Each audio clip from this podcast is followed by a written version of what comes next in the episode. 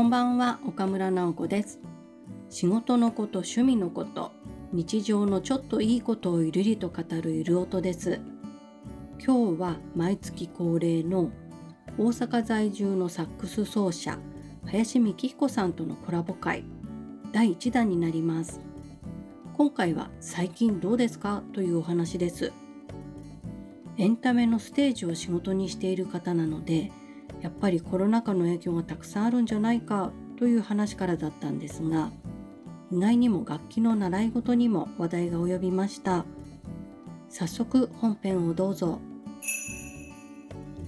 僕はそうですね。全然淡々とあまり去年も去年も今年も関係ない感じで淡々とはしておりますがまあライブが少ないってだけですかね。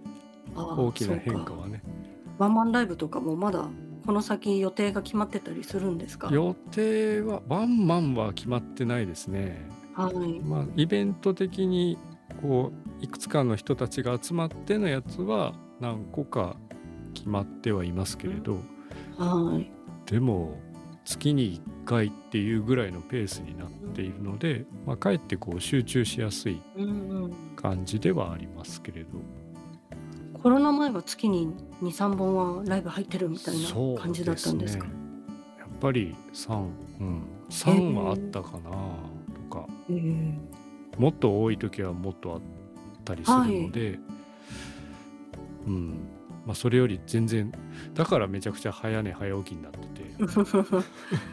今いい感じにサイクルが、うん、本当に大丈夫かなって夜起きてられるかなっていう方の不安が眠くなる可能性も。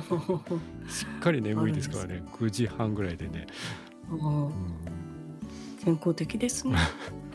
そういう自分時間を過ごしすぎてるんですが。はい。なんか生徒さん増えたりとかあるんですか？その習い事も何でしょうね。ピアノとかそういう自分時間増えた人が自分の趣味を極めるからそういう音楽教室もちょっと注目されてますよみたいの聞いたことあるんですけど、うん、ピアノとかはねかなり増えたっていうのは去年の末ぐらいから聞いてますね。うん、はい。